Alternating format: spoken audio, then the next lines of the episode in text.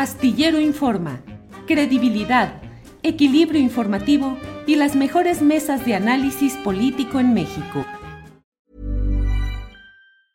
Cool fact a crocodile can't stick out its tongue. Also, you can get health insurance for a month or just under a year in some states. United Healthcare short term insurance plans, underwritten by Golden Rule Insurance Company, offer flexible, budget friendly coverage for you. Learn more at uh1.com.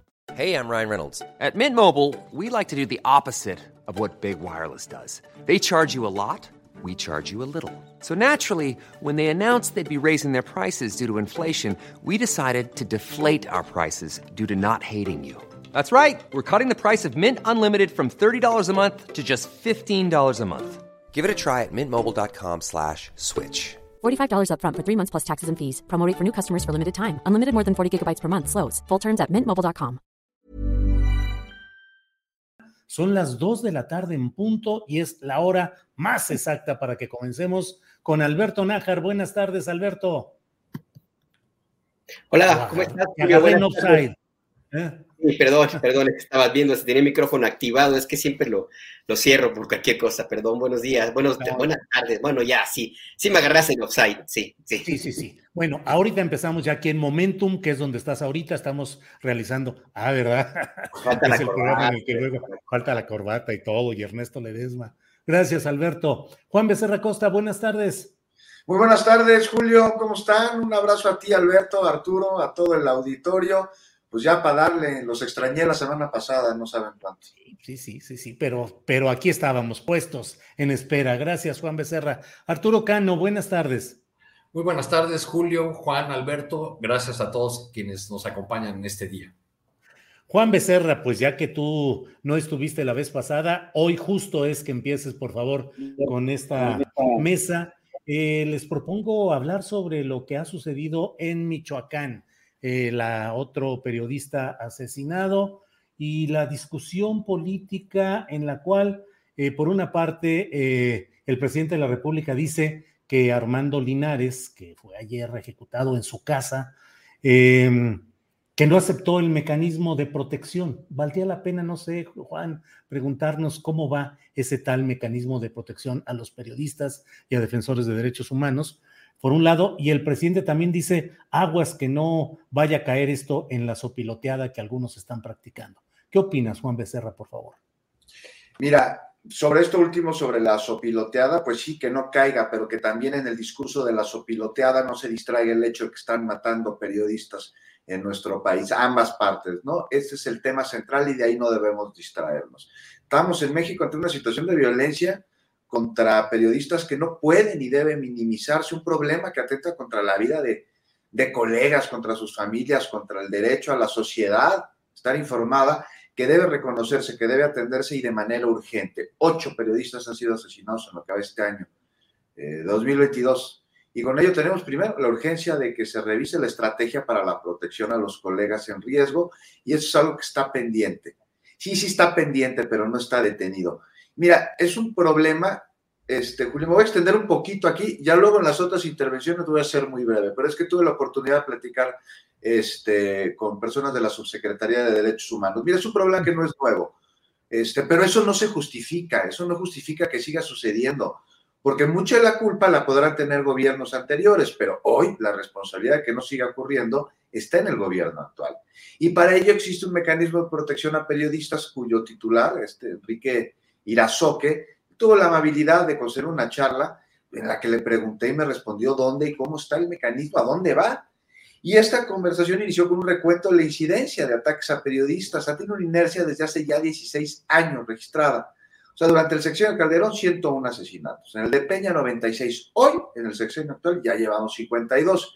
Y aquí el mecanismo reconoce que el aumento de ataques a periodistas es componente más de una crisis de derechos humanos y que el mecanismo ante esta situación ha estado solo, porque las autoridades que deben proteger pues, se convirtieron en parte del problema. Y es que al menos 40% de las agresiones a los periodistas son desde las autoridades municipales. Entonces aquí estamos ante una situación en la que el mecanismo pues no tendría que estar supliendo las obligaciones de las policías municipales, de las estatales, de las fiscalías. Y fue muy claro Irazoque al decirme que este, si esas instituciones se vieran rebasadas, entonces el mecanismo tendría que entrar. Pero de hecho lo que sucede es que el mecanismo resuelve todo, o lo intenta, porque es imposible que lo resuelva todo, porque de entrada no fue concebido para ello. Mira, tiene a más de 1.500 personas beneficiarias. Y en los últimos tres años ha erogado recursos por más de 3 mil millones de pesos. Nunca había habido tanta lana para la protección de periodistas, de periodistas, porque se está en una dinámica en la que todo se resuelve a través del mecanismo. Pero, pues esto no se resuelve solo con dinero, sino se tendría que resolver con otro tipo de visión, una en la que todas las autoridades se involucren. esta visión existe eh, este, en todos los estados de la República, pues no, no me parece, y por ello es que se busca fortalecer al mecanismo y darle, pues de alguna manera, cohesión al Estado mexicano al involucrar a todas las dependencias en la protección a los periodistas. Perdón, Juan, ¿tres mil millones de pesos en qué lapso? En los últimos tres años.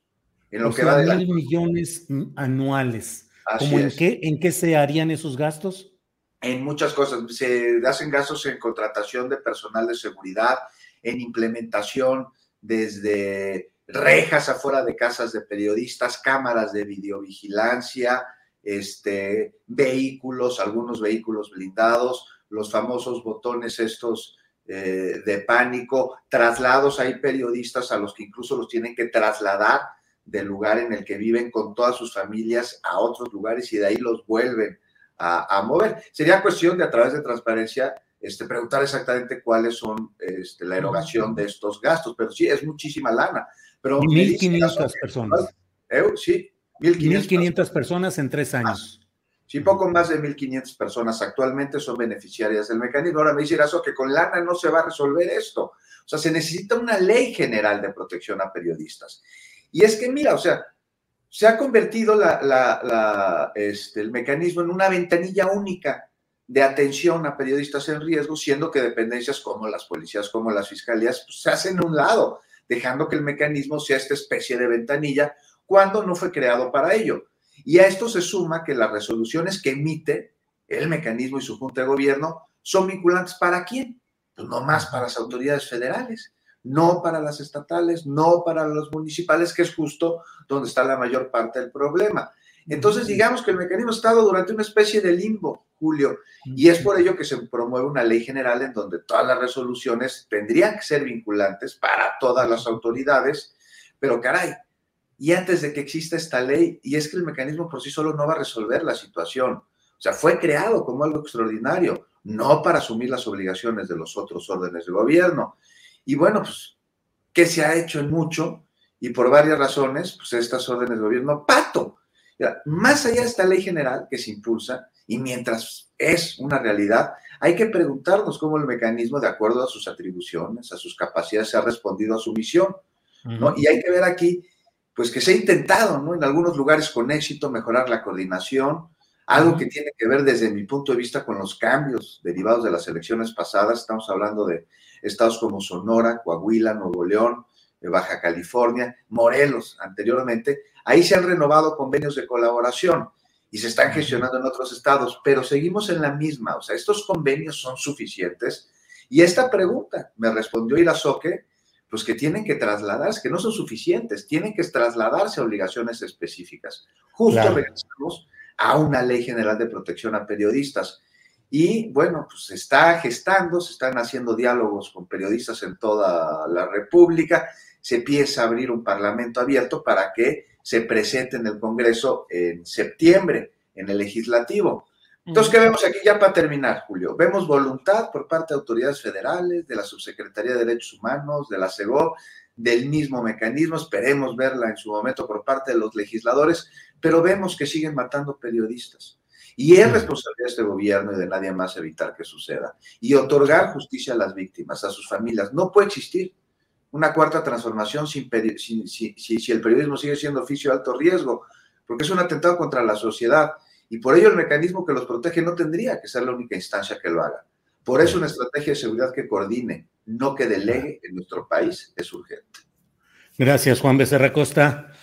Eh, sí, pues sí, a ver si no llegan todos estos cambios legales y demás eh, demasiado tarde, cuando el sexenio ya esté muy avanzado se están haciendo estas uh, consultas, estos foros, que entiendo que está habiendo poca participación y en términos generales en el gremio hay una gran insatisfacción y una gran preocupación porque a fin de cuentas, pienso yo, el gobierno federal pues ni ha hecho los cambios legales teniendo la facultad en el Congreso desde el principio, ni está haciendo nada eficaz en estos momentos. Yo conozco muchos testimonios de periodistas que se han acogido a este mecanismo de protección y pues resulta peor porque finalmente son policías o cuerpos policíacos privados a los que no les tienes confianza, botones de pánico que no funcionan y bueno, pero ese es mi punto de vista. Eh, Alberto Nájar, ¿qué opinas sobre este tema, por favor? Mira, el mecanismo de protección para defensores de derechos humanos y periodistas es una, una, institución que ha tenido sus altas y sus más, bajas que altas, la verdad. En principio, lo que comentaba el compañero eh, que planteó el tema de la mañanera me parece atinado. No debería existir un mecanismo especial para proteger a los defensores de derechos humanos y periodistas.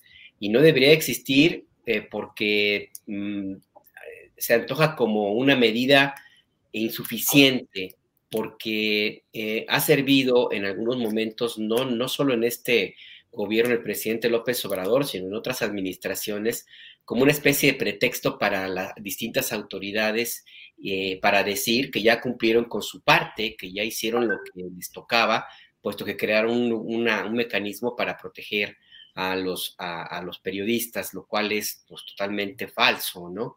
Y lo digo porque hay una especie de resistencia de entender de parte de las distintas autoridades que el fondo del asunto no es tratar de remediar ya la consecuencia, sino prevenirla.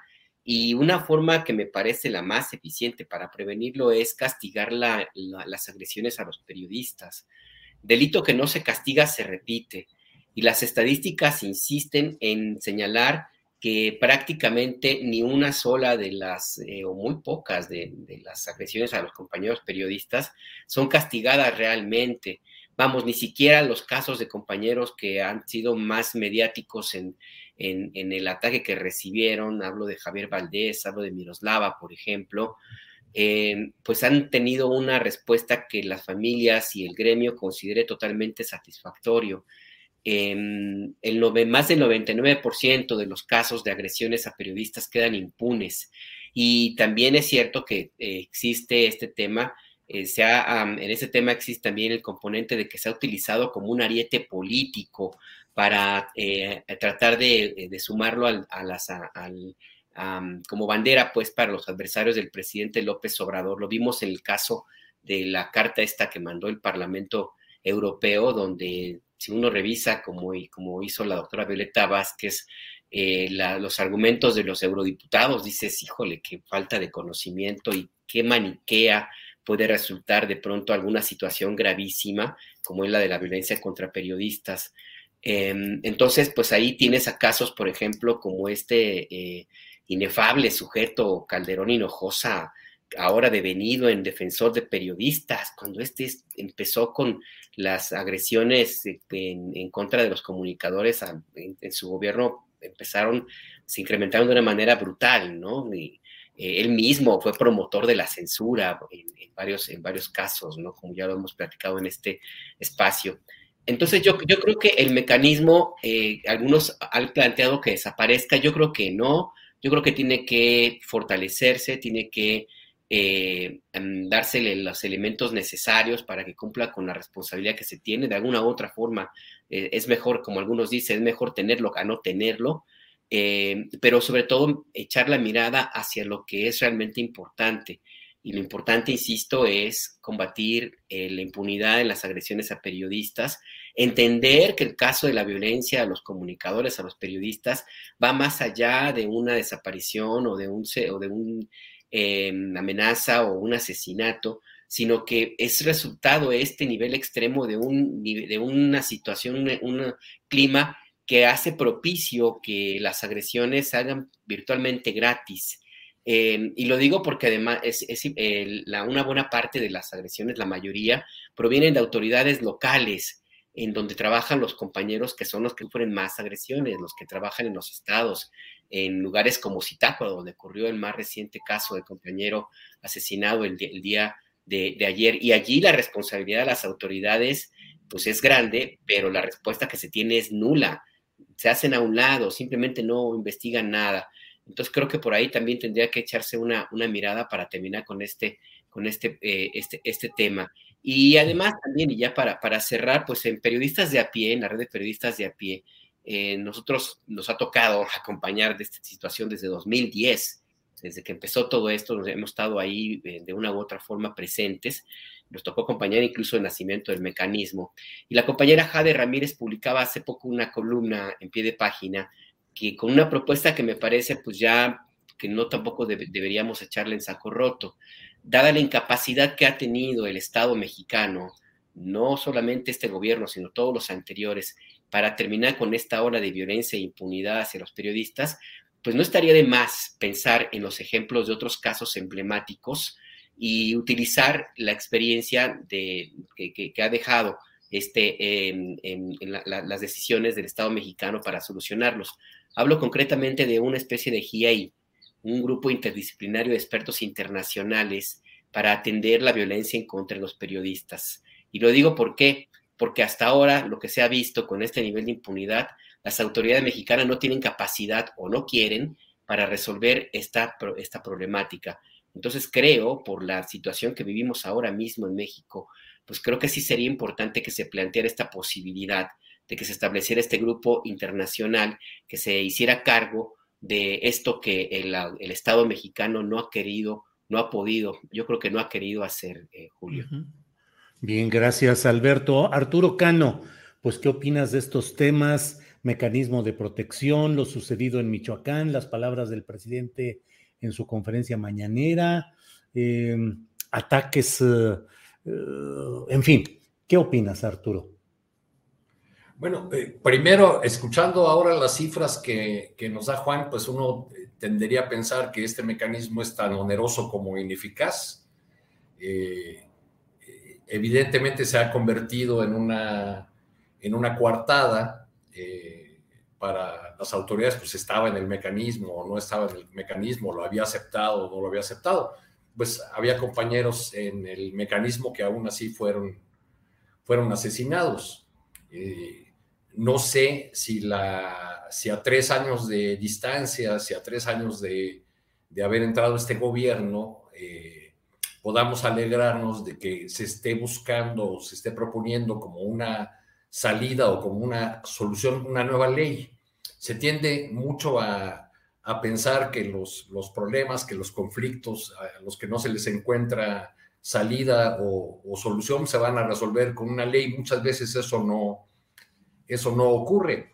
Eh, por supuesto que los asesinatos de periodistas, los ocho que van en este, en, los primeros meses de, este año, pues son una, eh, gran llamada de atención a, este gobierno porque se argumenta que, que, no son, como en el pasado, crímenes de Estado, eh, que no se ordena desde el poder perseguir a nadie ni censurar a nadie. Y eso es cierto.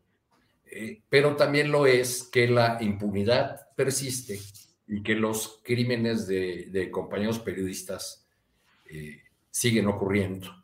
Eh, creo que, esta participación mía no, no puede terminar sin, sin enviar un, saludo fraterno, solidario a los compañeros que hoy están protestando en muchos eh, lugares del país.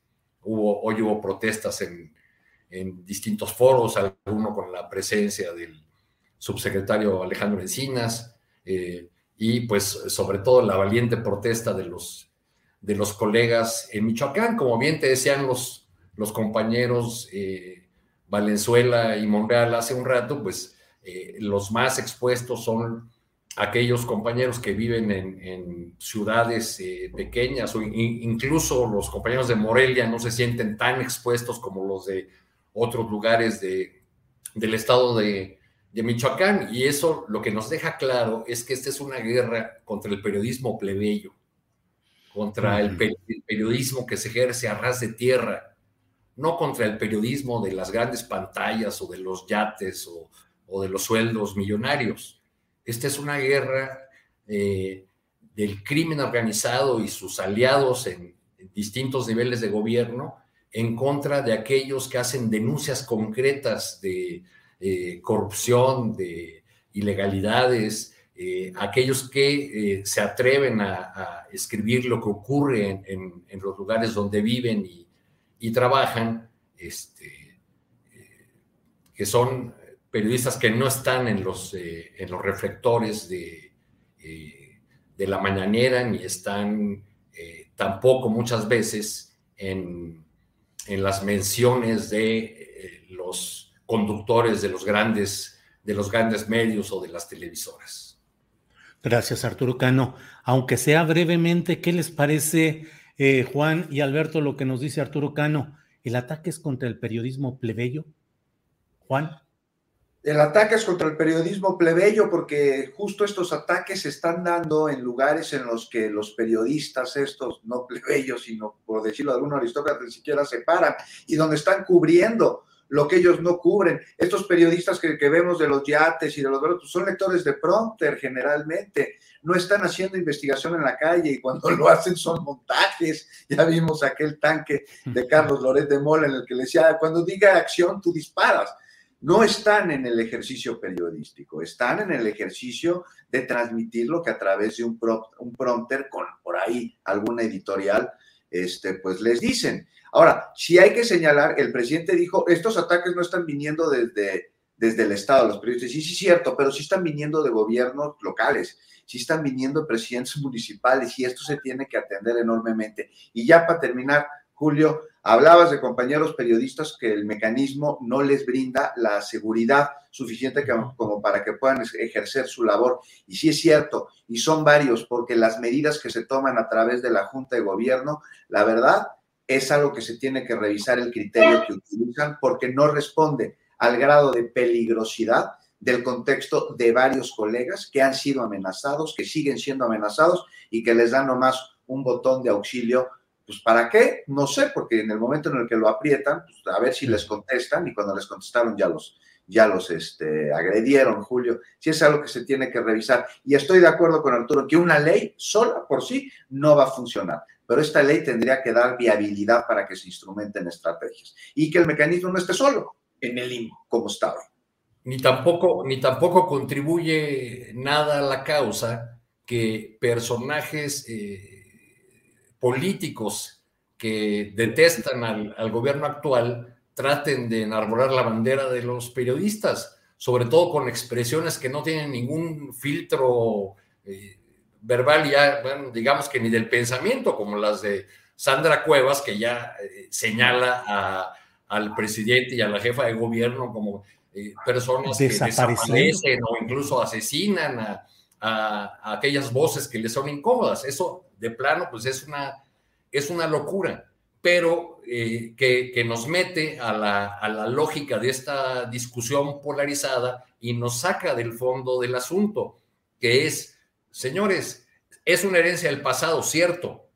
Eh, la espiral de violencia que, que, padecemos, que seguimos padeciendo, la, la creó Felipe Calderón con su guerra contra el narcotráfico pero las consecuencias las tiene que atender este gobierno y sobre todo se tiene que combatir la impunidad, porque en tanto la, la impunidad persista, pues es muy probable que continúen los asesinatos de, de colegas periodistas y defensores de los derechos humanos. Alberto Nájar, eh, periodismo plebeyo y no en un sentido peyorativo, es decir, periodismo de base, periodismo de la talacha, es el que está siendo afectado. Eh, ¿Qué opinas de esto que nos planteó originalmente Arturo?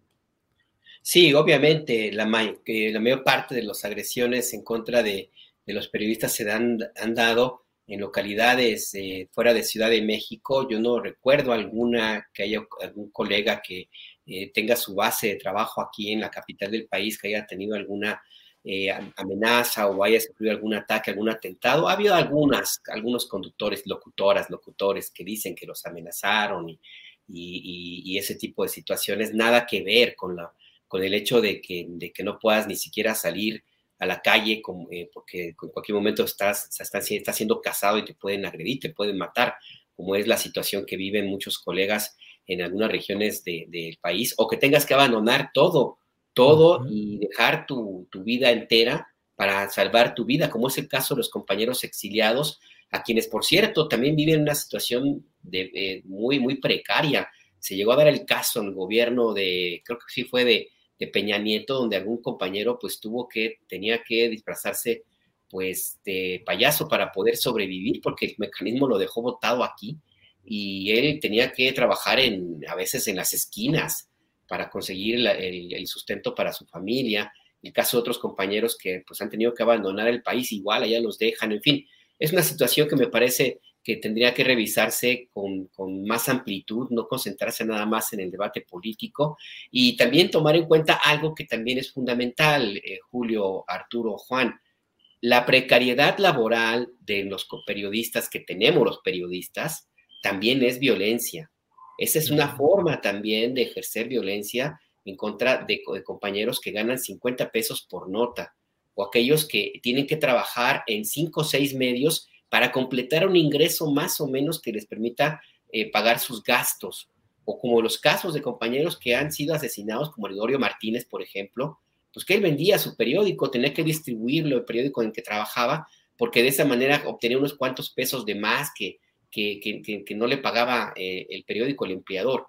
Eh, Rubén Espinosa, el compañero fotógrafo asesinado aquí en Ciudad de México, que era exiliado de Veracruz, le pagaban 50 pesos por fotografía en una revista de mucho prestigio donde trabajaba.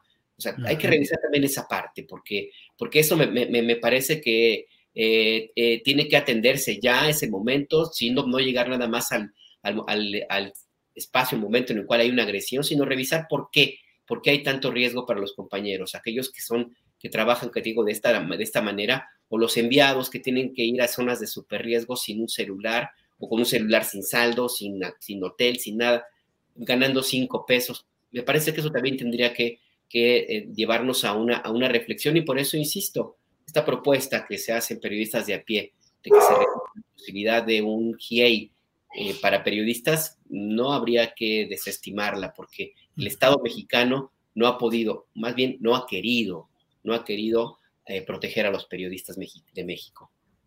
Gracias, Alberto. Juan Becerra Costa, ¿Qué onda con el Bronco? Ya lo viste en las fotografías ahí eh, siendo exhibido de una manera pues muy rara porque todo el mundo sabe que ese tipo de fotografías eh, violentan lo que es el debido proceso, pero bueno, el eh, gobernador de Nuevo León, Samuel García Sepúlveda, enfundado en una gabardina negra, así como de, Dick Tracy, sería los detectives de mi tiempo, que ahorita van a decir, uy, eso es la prehistoria, pero bueno, o de la Pantera Rosa, eh, su, su, gabardina negra, eh, camisa oscura y dando a conocer todo este asunto. ¿Qué te parece?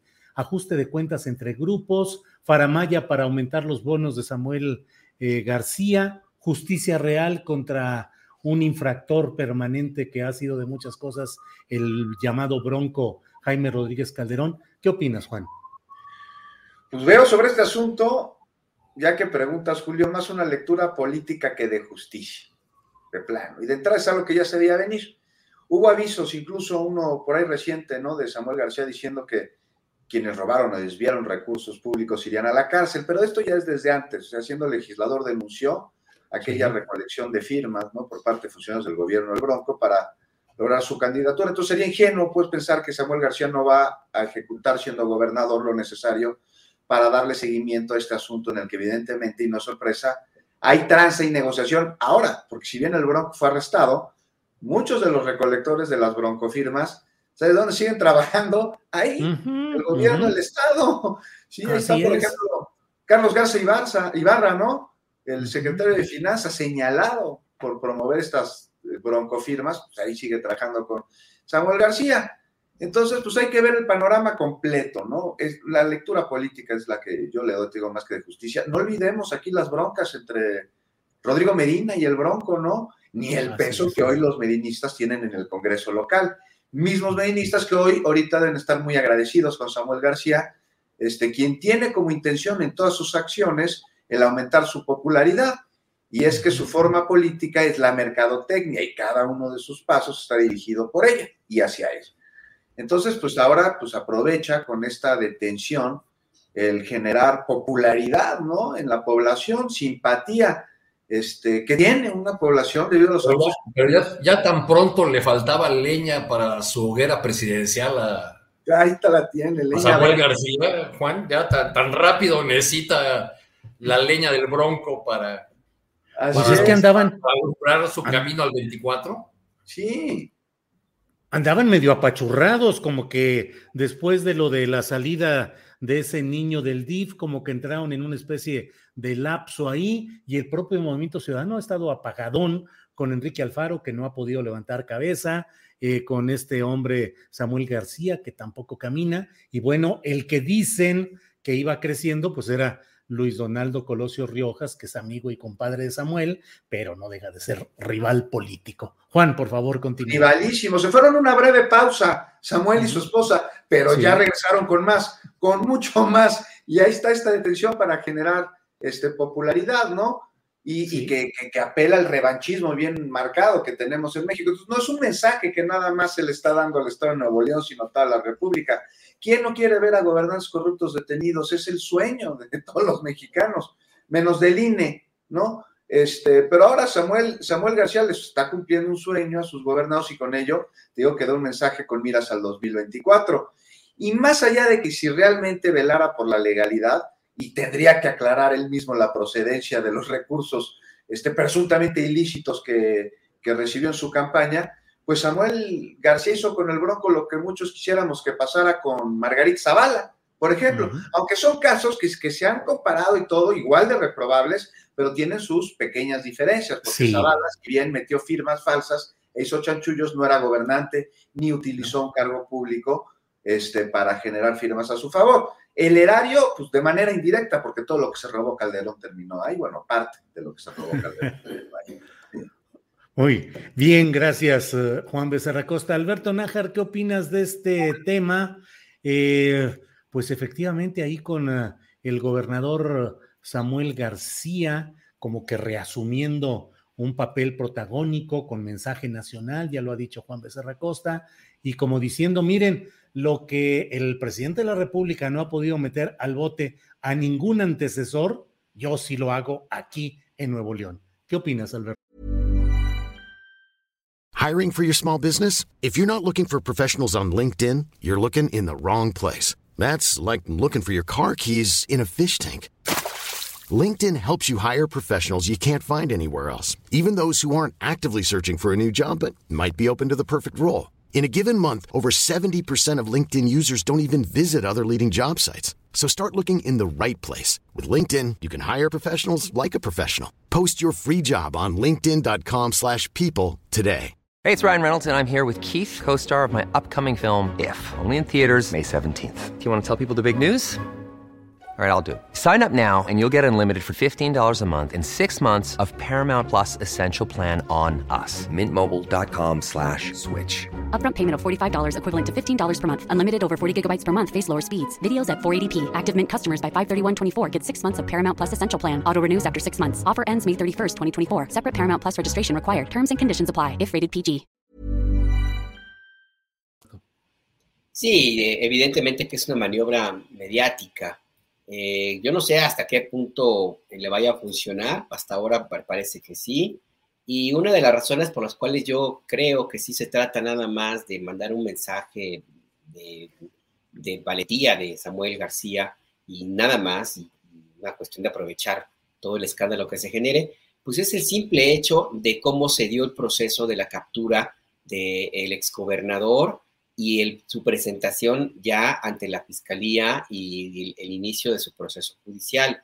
Lo digo porque se dieron a conocer, se filtraron las fotografías del Bronco en el momento en el cual está, eh, se le están leyendo sus derechos, lo entendería en una celda, en camiseta y también sobre todo la, imagen que se le tomó cuando eh, em, se le dio, ya se integró su ficha signaléctica, creo que se llama, que es cuando tiene el número de, de, su caso expediente, la estatura, en fin, em, se difundieron sin que se, sin que se diera borrar el rostro como ha sido costumbre desde hace ya varios años en los medios de comunicación, yo entendería que esta fue la indicación que se dio para que se eh, divulgaran las imágenes. ¿Y esto qué significa? Pues significa que en, la sola difusión de esta fotografía es, un, es oro molido para el abogado defensor, los abogados defensores del Bronco, porque con eso estarían justificando que se violentó el debido proceso de eh, Jaime Rodríguez y por lo tanto tendría el juez de la causa elementos para desestimar el caso, como ha ocurrido en otros, eh, en otros eh, procesos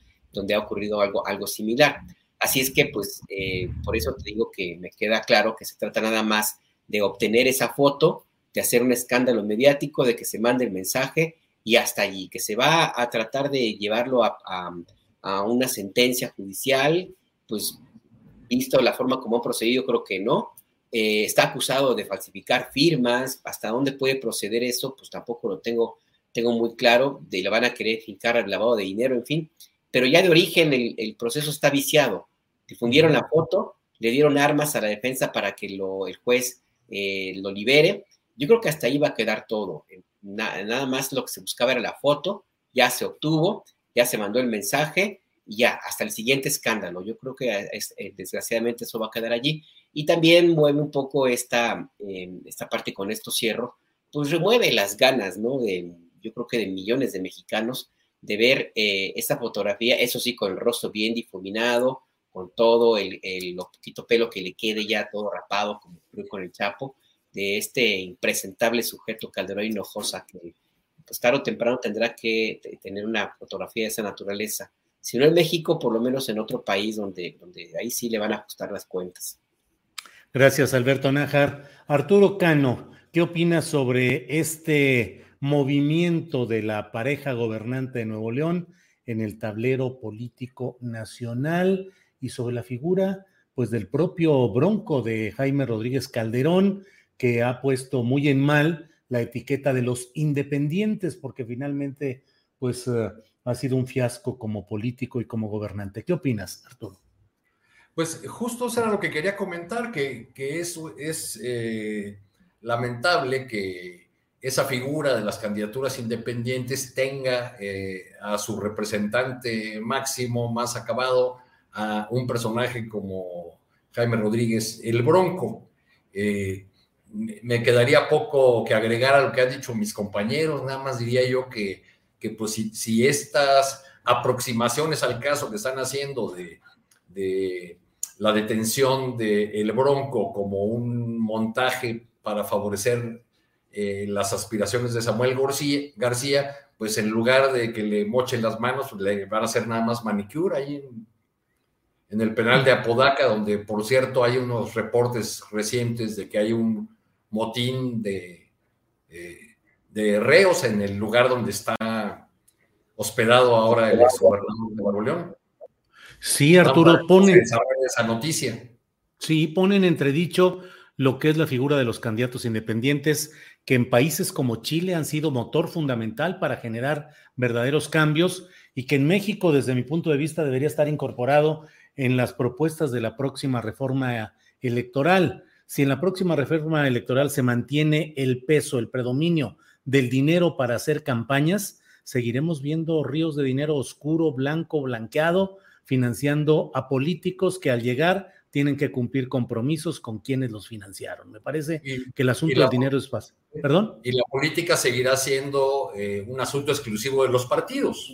Pues sí, así es. Y por otra parte, eh, eliminar, disolver el monopolio de los partidos en la postulación de candidatos a elección popular, abriendo un camino real, viable a candidaturas independientes. Creo que en México habría un florecimiento de candidaturas de muchas personas que podrían estar dispuestas a luchar por cambios en las cámaras legislativas, pero siempre y cuando no estén obligados a la disciplina de los partidos tradicionales o a la imposición de líneas que a veces los personajes tienen que tragar sapos, como lo sabemos, para obedecer líneas que a veces no corresponden con lo que deberían de estar luchando o con lo que ellos pensarían. Pero en fin, eh, es otro de los temas, Arturo Cano, el de los independientes, y en lugares como Chile, la fuerza que tuvieron para impulsar tanto la convención constituyente como todo el ambiente político que llevó a un joven a la presidencia por allá, Arturo.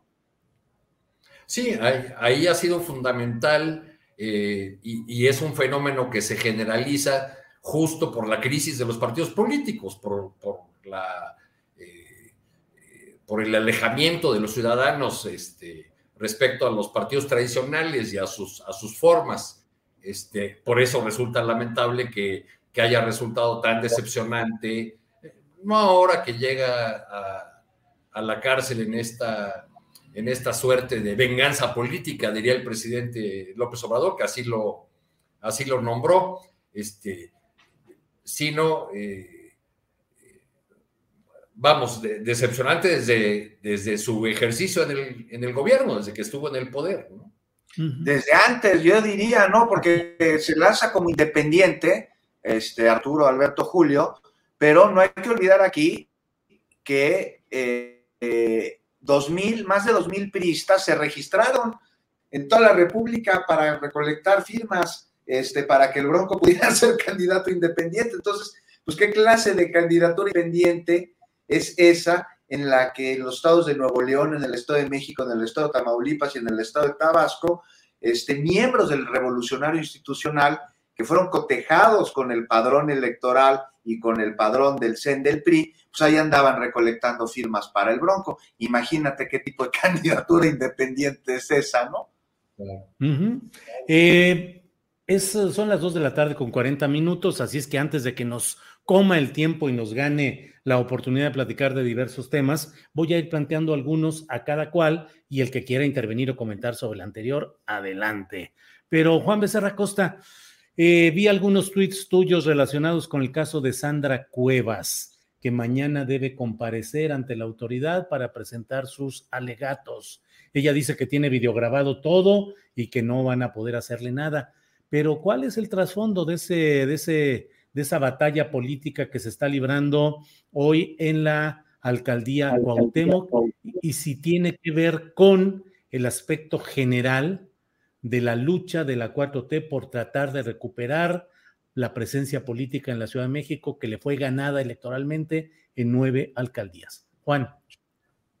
Pues mira, Julio, yo lo que veo aquí es una alcaldesa impresentable, este, que ha tenido conductas que marcan claramente quién es, de dónde viene, este, cuál es su forma, desde aventar pelotas con dinero desde el balcón, desde estas declaraciones absolutamente absurdas en las que sugiere que el presidente, no sugiere, acusa que el presidente de la República y la jefa de gobierno son unos eh, este, asesinos. ¿De dónde viene este, esta mujer Lady Metralletas ahí impuesta por Monreal en la alcaldía Cuauhtémoc? Bueno, es, un asunto digno de análisis. Mira, vamos por partes rápidamente, no me voy a tardar mucho. Está la denuncia por parte de dos policías auxiliares por diversos delitos, por lo cual le está separada del cargo. Y ella dice que tiene evidencia en la que este, va a demostrar su, inocencia. Bueno, pues esa evidencia que, que, ya la muestre, que ya la dé. Los policías, tuve la oportunidad de entrevistarlos y me dijeron que, que tal y como ella dice, no existe, que si tiene una línea del tiempo videograbada, lo que se va a ver son las cachetadas que le pega a los policías el despojo de sus aparatos de comunicación. Pero de vergüenza toda ella, representativa de lo peor de la clase política. Es como la hija que tuvieron las peores mañas del prismo de Cuauhtémoc Gutiérrez de la Torre y las tribus avientasillas perredistas. Todo esto después de un mitin con el Movimiento Nacional de los 400 Pueblos. Así es ella, impresentable. Por Qué descripción, Juan. Qué descripción haces.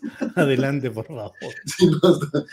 Mira, votó el corredor progre de la Roma Condesa sin saber lo que hacían. Arrepentidos deben estar hoy. O sea, de veras, declaraciones de una mujer totalmente fuera de la cordura. Este, pero más lamentable aún, quienes ante la evidencia la defienden este, pues tienes a Monreal ya claramente un opositor al gobierno, pero dentro de la 4T lo que tiene sus implicaciones sí es digno de análisis, o los impresentables de Alarraqui o de Lozano o de Xochitl Gálvez o de Kenia López Rabadán, quienes llaman persecución política algo que es evidentemente persecución del delito, y con ello fomentan la impunidad del crimen, porque de eso vivieron años y justo a ello quieren regresar. Entonces aquí, pues la Fiscalía de Justicia de la Ciudad de México tiene la obligación de quien sea este, garantizar que se cumpla la justicia contra los demandados, que son los policías auxiliares, a través de la presentación de pruebas y de los desahogos y de las diligencias. Pero también de que se lleve a cabo un proceso que esté apegado al debido proceso, este, para que quede claramente este, marcado que aquí no hay persecución política, sino persecución del delito. Y bueno, vamos a ver qué sucede, vamos a ver qué sucede con la alcaldesa. Yo quisiera saber quién está a cargo de la operación bien a bien ahí en la alcaldía Cuauhtémoc, porque no me queda del todo entendido. Y este, y pues pobres de los vecinos de la Cuauhtémoc, con un personaje como el que se fueron a escoger, Bien, Juan Becerra Costa, muchas gracias. Eh, Alberto Nájar, si quieres eh, abundar en algo sobre el caso de Sandra Cuevas y la alcaldía Cuauhtémoc, pero además de ello te pregunto, hoy el presidente de la República dijo que en aquella carta que hizo cuando se iba a someter a una operación, a un cateterismo, eh, dijo que en la carta, en el testamento político que elaboró y no ha dado a conocer, dijo que haría una recomendación respetuosa para sustituirlo a él en caso grave. ¿Te lo imaginabas así, Alberto, que iba a decir, digamos, respetuosamente recomiendo que mi sucesor sea fulano o fulana de tal? Pues eso lo hace todos los días, ¿no? digo, pues, en eso está. O sea, digo, ya qué bueno que lo, que lo ponga en una, en una carta, en un, en un testamento, para que ya no haya dudas, pero ya a mí me queda claro que él, desde hace ya un buen rato ya tiene, ya hace de manera respetuosa algunas sugerencias, eh, desde el momento en que, dijo, bueno, ya los que quieran contender, apúntense, lleguenle, y pues nada más se anotaron dos, al menos públicamente, ¿no? Marcelo Ebrard y Claudia Sheinbaum, y pues en una semana es Marcelo, otra semana es... Eh, eh, Claudia Sheinbaum y recientemente ya también a Dan Augusto, a quien pues, prácticamente le ha dado una eh, confianza pública, inclusive que ha puesto a pensar a, estos dos suspirantes eh, acerca de las posibilidades de quedarse con la, con la candidatura. Ya descalificó a Ricardo Monreal, ya le mandó decir que por este lado no va.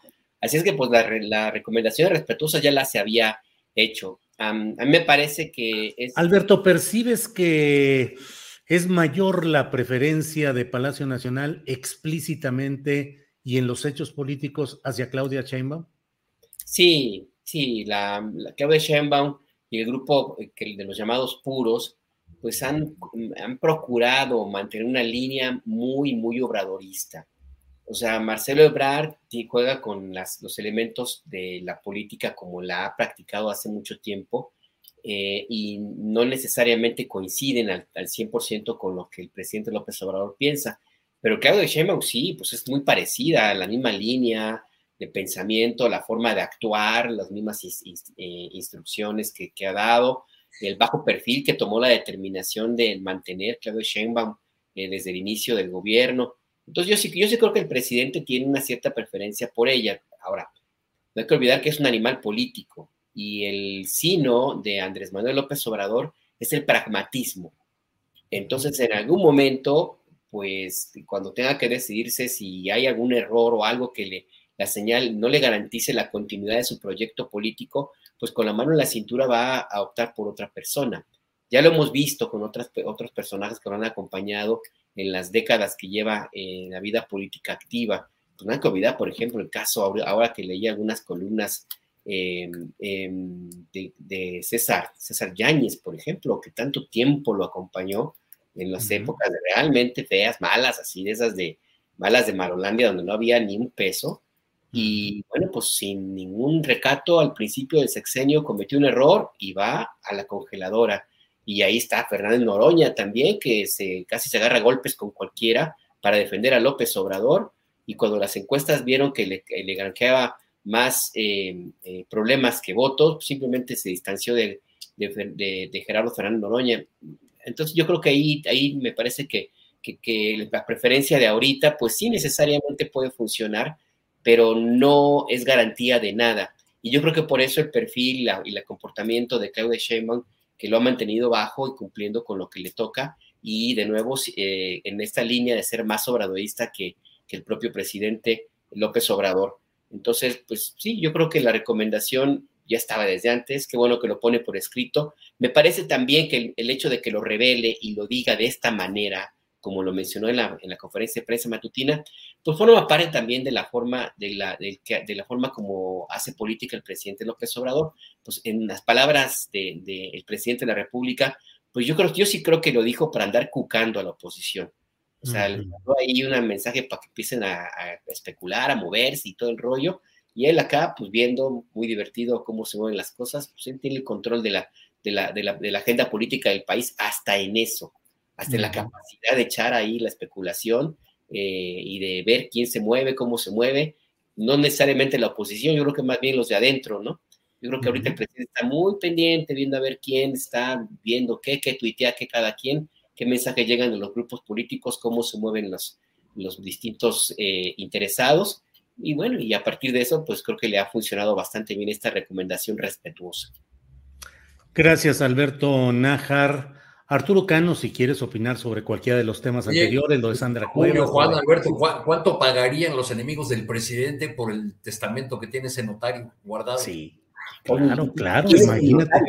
El, asunto del, el asunto del testamento eh, me lleva a esta reflexión. Desde el lado opositor van a decir que es una prueba eh, o, ya están diciendo que es una prueba de, que López Obrador se considera un iluminado y que solamente él tiene la posibilidad de señalar a la persona eh, que es capaz de continuar la transformación, de continuar este proyecto. Del lado de esos partidarios se dirá que es un acto de, responsabilidad política, eh, pensando en, en, una falta permanente y en la necesidad de mantener la gobernabilidad del país. Pero bueno, pues en todo caso estamos en una república y hay un mecanismo previsto eh, por la Constitución para el caso que llegase a presentarse de la ausencia del, presidente de la República. Aunque pues ya que suelta esta, esta información el presidente a propósito de, del procedimiento médico al que se sometió, pues a mí me, cae la duda de, y, y si eso se llegase a hacer realidad, este, ¿quién abriría y quién le daría lectura a ese testamento? Y, pues sí. Y, luego, ¿quién en las facciones políticas cumpliría la voluntad de la persona que deja el testamento? Digo, porque no es... Eh, eh, Lenin este, escribió en su testamento que Stalin debería ser eh, echado de la Secretaría General porque era una persona muy grosera, en fin, ahí lo... y pues ya todos sabemos qué pasó. Hugo Chávez, incluso con el poder enorme que, tenía, este, y ya sabiendo que, eh, que el cáncer era, eh, lo iba a llevar a la, tumba, no lo dejó por escrito, lo dijo en público. Se sentó al lado de Nicolás Maduro y Diosdado Cabello para decirle a todos los chavistas venezolanos que el, sucesor en caso de que a él le pasara algo tenía que ser Nicolás Maduro. Digo, para, para hablar de, situaciones en que testamentos políticos ya no se entienden como un legado ideológico, sino como un eh, nombramiento, ¿no? Como un... Sí, un acto de operación política. Como un acto Arturo, de operación política. Sí, Arturo, vi algunos uh, tweets y algunos uh, información tuya relacionada con el chamizal un punto histórico, eh, porque bueno, pues fue uno de los últimos espacios que pudimos recuperar México después de un litigio eh, de largo tiempo, pero ahora con problemas ahí. Eh, ¿Qué hay sobre eso, Arturo?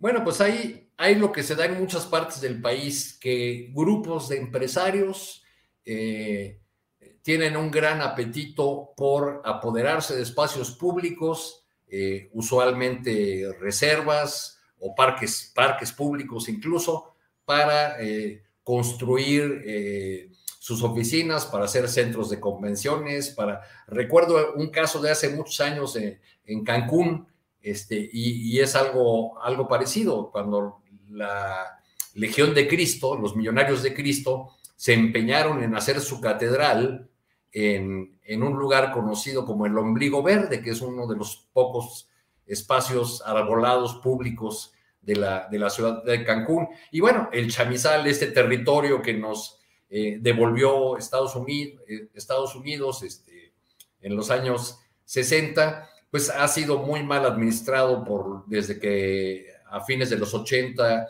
el gobierno federal se lo cedió al, al gobierno municipal y administraciones han pasado. ¿Mm? En Ciudad Juárez, Chihuahua. En Ciudad Juárez, perdón, sí. Eh, el, el, chamizal eh, es este pedacito ahí eh, junto a la frontera que poco a poco ha, ha, sido yendo concesionado, prestado, rentado de manera ilegal, dado en comodato. Y bueno, ahora un grupo de empresarios lanza la iniciativa de que quieren ahí un centro de convenciones porque con el argumento de siempre de que va a detonar la inversión y que va a ser un espacio que va a permitir recuperar la zona. Esto en el, en el contexto de que el presidente de la República había dicho cuando le, salieron al paso allá en Ciudad Juárez unos manifestantes, había dicho que no se va a privatizar el, espacio y había encargado ahí a la, a la secretaria Albores de, de revisar el asunto. Bueno, ahí están las cartas abiertas, el grupo de empresarios ha hecho ya eh, públicas sus intenciones de que por fin eh, les permitan hacer ahí un centro de convenciones que buscan construir desde hace 18 años. Eh, una de las primeras firmantes es Alejandra de la, de la Vega, una persona, una empresaria muy cercana al exgobernador Corral, fue su secretaria de Desarrollo Económico. Incluso no entiendo por qué no promovió esta eh, iniciativa cuando estuvo en el, en el, gobierno estatal. Pero bueno, pues eh, tendremos que estar atentos a este asunto donde hay un grupo ciudadano que se está oponiendo a que un espacio público sea cedido a los intereses empresariales. En una ciudad donde además hay una gran cantidad de, de naves industriales de estos mismos empresarios promotores que están abandonadas, vacías ahí. ¿Por qué no dan uno de esos terrenos? No, pues quieren el, quieren el espacio público porque además ahí los gastos correrían por cuenta de la administración municipal y quizá de la estatal. Gracias, Arturo Cano. Son las 2 de la tarde con 55 minutos. Un buen tiempo para un postrecito, Juan Becerra Costa. Lo que quieras eh, comentar, añadir, agregar, invitar reflexionar lo que tú desees, Juan Becerra Costa, por favor. Mira, como no soy funcionario público, yo sí hago una atenta invitación a participar en la consulta de revocación del mandato el próximo 10 de abril, sin importar cuál sea la intención de voto. No hay nada más aquí como postrecito amargo, pues para decir que qué onda con el INE, ¿no? O sea, más allá de filias y de fobias, pues es el instituto encargado de promover y velar la democracia en nuestro país.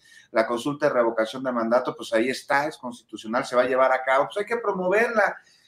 Yo les pregunto, ¿han visto anuncios de televisión, escuchado en radio, han visto en redes sociales o este, espectaculares en la calle del INE promoviendo la consulta? Porque sí había unos espectaculares, pero el INE ya los bajó a mover, pero resulta que estos espectaculares eran de unas personas particulares, de unos ciudadanos que con sus propios recursos ahí lo pusieron. Y entonces, pues el INE los bajó, pero así, a priori, sin, sin, investigar, sin nada.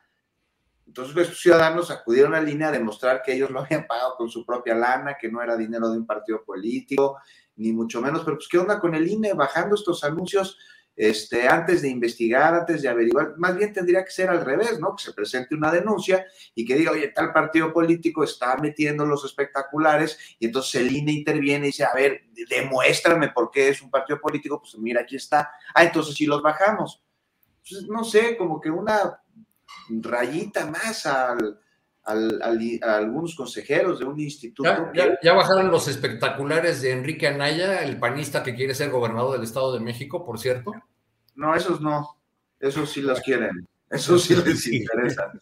Eso sí les interesa. sí, sí está, o sea, porque ya rápido, la discusión, o sea, muchos conocidos que defiendo al INE y la democracia. Digo, bueno, si defiendes a la democracia, hay que defender que el INE sea imparcial y evidentemente es un árbitro que se quitó la camisa negra para ponérsela de su equipo, que en este caso parece ser el América, ¿no? Un tema delicado que ojalá y tenga buen cauce. Bueno, pues con estas alegorías político-futbolísticas. Gracias, Juan. Eh, Alberto Nájar, postrecito para cerrar justamente esta mesa, por favor, Alberto. Pues mira, para una eh, muestra de que vivimos tiempos interesantes y por lo menos divertidos también dentro de todo, pues es la que dijo el presidente López Obrador, ¿no? Eh, creo que fue hoy, que dijo que habría que sumar a este comediante Chumel Torres a la lista de los mm. candidatos posibles de la oposición a, la, a, la, a, a sucederlo en 2024.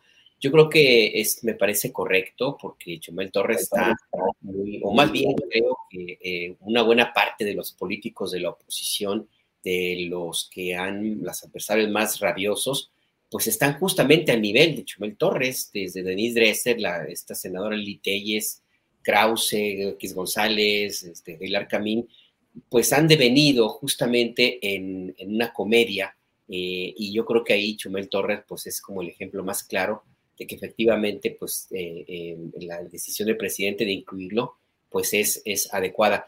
En esas circunstancias pues yo creo que tendría que preocuparse Lili Telles, ¿no? Porque para histrionismos y para ridículos pues Chumel Torres ya va de gane.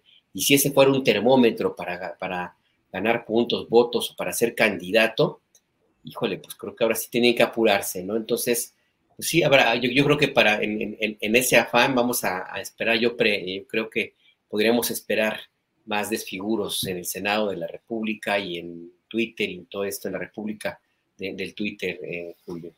¿Tú, crees que Chumel sería buen candidato? Perdón, perdón, creo que... Chumel sería buen candidato. ¿Ustedes qué piensan? Pues digo, ya, digo, si ya Chumel de pronto parece más consecuente y más congruente que algunos de los políticos de la oposición.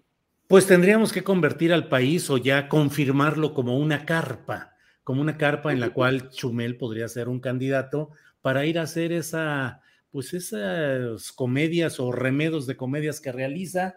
Me preocupó mucho lo que hubo contra la senadora morenista Berta Carabeo, porque me parece que el tono, las palabras, la actitud de lo que hizo eh, Chumel Torres respecto a a una mujer, independientemente que sea senadora o que no y del partido que sea, pues me parece realmente un acto muy, muy bajo, muy reprobable y creo que a fin de cuentas el ejercicio de la opinión, de la crítica o de la comedia, pues no puede llegar a ese tipo de, a ese nivel, porque entonces nos encontramos ante la circunstancia de que todo se disfraza en la comedia y entonces dices, no, bueno, pues sí hago opiniones, pero las hago en condición del desmadre, de la comedia, de lo risible, de ridiculizar, pero pues no es que sea, yo no soy más que un pobre cuate, hay que decir, porque luego esas son las salidas que tienen este tipo de personajes. Entonces, pues podría ser, sería un digno representante de un segmento de la sociedad que apuesta por lo ligero, por lo simplón,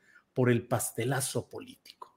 Arturo, antes de seguir con este rollo mío, por favor, postrecito o lo que tú desees agregar. Arturo. Pues, pues ya que estás en la picaresca, Julio, eh, sobre Sandra, Sandra Cuevas, tendemos mucho a ubicar a ese personaje en nuestra picaresca política por sus eh, excesos, por su carácter histriónico.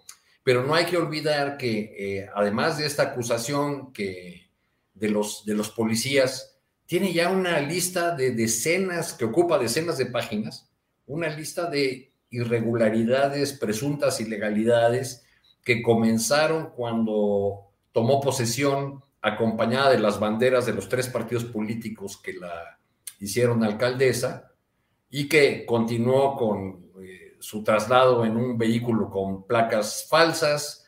Este, En fin, hay una serie de señalamientos y denuncias de eh, nombramientos irregulares, de eh, desvíos de recursos este, que, luego tendemos a, cuando le colgamos a una, una, etiqueta bien ganada, por otro lado, como esa de Lady Metralleta a, a, Sandra Cuevas, luego tendemos a olvidar el daño que personajes como ese hacen desde un cargo de poder, o el daño que personajes como este pseudocómico Chumel eh, hace desde un micrófono, porque tiene, simplemente porque tiene un gran amplificador y entonces se siente con derecho a insultar a quien quiera. Bien, Arturo, pues muchas gracias, muchas gracias a los tres. Son las tres de la tarde con dos minutos. Terminando esta mesa estaremos Adriana Buentello y un servidor con más información, más detalles de lo que ha sucedido en este día.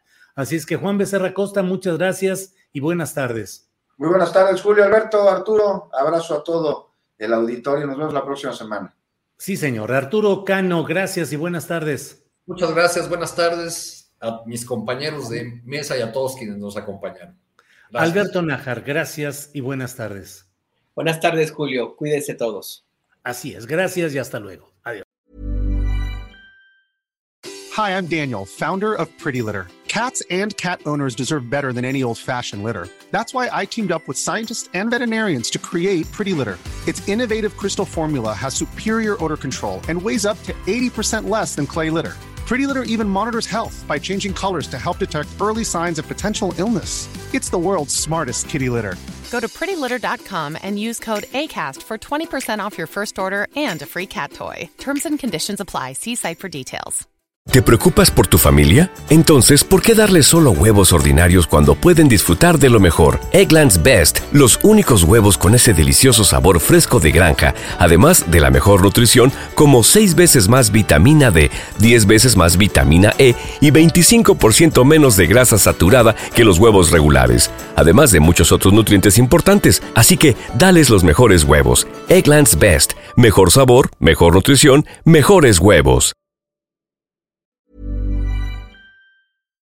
Para que te enteres del próximo noticiero, suscríbete y dale follow en Apple, Spotify, Amazon Music, Google o donde sea que escuches podcast. Te invitamos a visitar nuestra página julioastillero.com.